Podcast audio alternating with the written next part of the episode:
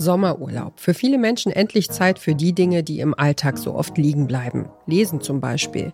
Bei einigen türmen sich bestimmt schon die Bücher auf dem Nachttisch, andere hingegen brauchen noch ein wenig Inspiration für ihre Urlaubslektüre. Für alle, die Bücher lieben, haben wir vom Podcast Podcast einen Ausflug in die Welt der Literaturpodcasts gemacht und sind nun zurück mit einer Themenwoche und sieben Hörtipps rund ums Lesen.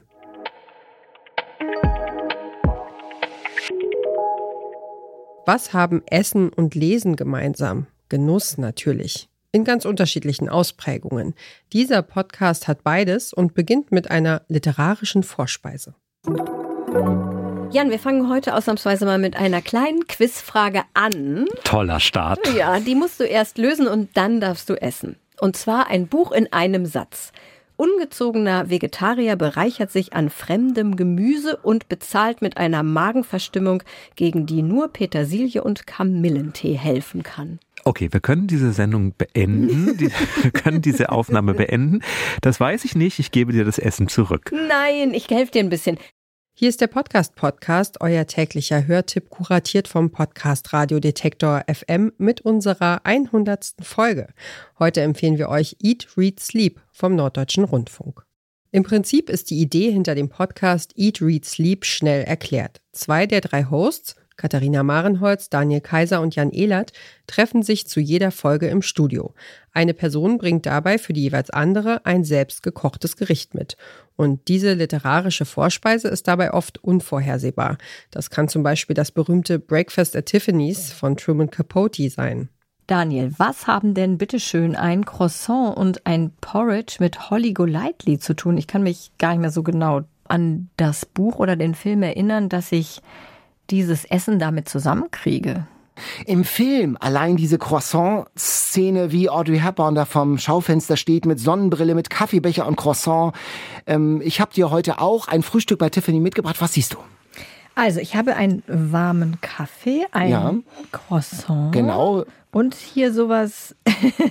so bräunlich breiiges mit Haferflocken. Ich nehme mal an, es ist Porridge. Aber auch der berühmt-berüchtigte pangalaktische Donnergurgler aus Douglas Adams per Anhalter durch die Galaxis wurde bereits verköstigt, trotz der nachvollziehbaren Schwierigkeiten bei den Zutaten.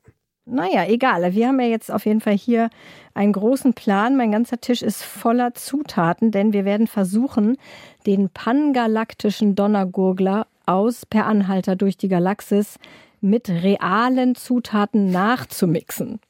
Real ist schön, weil fallianisches Sumpfgas, was darin vorkommt, das gab es in meinem Supermarkt jetzt nicht um die Ecke. Und auch das qualaktinische Hyperminzextrakt, da habe ich mich doch sehr schwer getan, das zu finden. Deswegen siehst du bei mir auf dem Tisch nur Alkohol.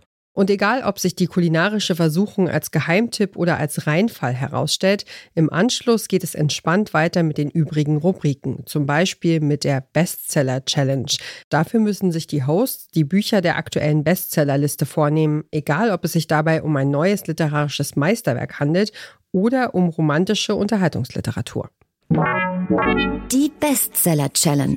Wir haben nämlich gelesen Twisted Fate von Bianca Iovisoni, Wenn Magie erwacht, der Untertitel. Teil 1 einer eben mehrbändigen Reihe, das merkt man, denn es endet mit einem ziemlich fiesen Cliffhanger. Und natürlich kommt dann noch ein Gast der Woche. Dafür laden sich die drei Hosts, Bestseller-AutorInnen und Nachwuchstalente ein und reden mit ihnen über ihre Lieblingsbücher. Dabei waren unter anderem schon T.C. Boyle, Ken Follett und Dörte Hansen. Und dabei wird es auch oft ziemlich unterhaltsam. Zum Beispiel im Gespräch mit der Autorin Helga Schubert, die in Ostberlin aufgewachsen ist. Ein Helga Schubert-Gericht. Erkennen Sie es? Das ist ein äh, Streuselkuchen äh, mit so ein ganz klein bisschen Creme drin, mit Buttercreme. Erkennen Sie es wieder aus einem Ihrer Bücher? Ja, das erkenne ich wieder, wenn Sie mich so fragend angucken. Das ist der, die erste Erzählung vom Aufstehen.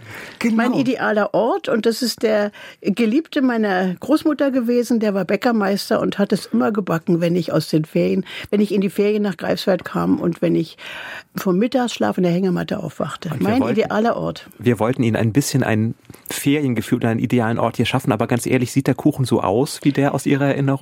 Flacher, der war flacher. Aha, das also ist hier ein Westkuchen aus Hamburg und äh, Eat, Read, Sleep will kein Podcast für den hohen Literaturbetrieb sein. Stattdessen geht es hier um die Freude am Lesen. Und es geht um die Liebe zu Büchern und Geschichten. Und diese Liebe, die geht bekanntlich auch gerne mal durch den Magen. Und wer diesen Podcast hört, steht auch auf Esspapier mit viel Text. Diesen Tipp hat Lars Fein rausgesucht. Die Redaktion hatte Johanna Voss, Produktion Florian Drexler und am Mikrofon war Ina Lebedjew. Und wir wollen an dieser Stelle auch noch mal ganz kurz Danke sagen für euer Feedback, für die Tipps, Ideen und natürlich fürs Zuhören vor allen Dingen und fürs Weiterempfehlen. Wir lieben Podcasts jetzt übrigens noch ein bisschen mehr als vor 100 Tagen. Morgen sprechen wir hier über den Podcast Zwei Seiten. Wir hören uns.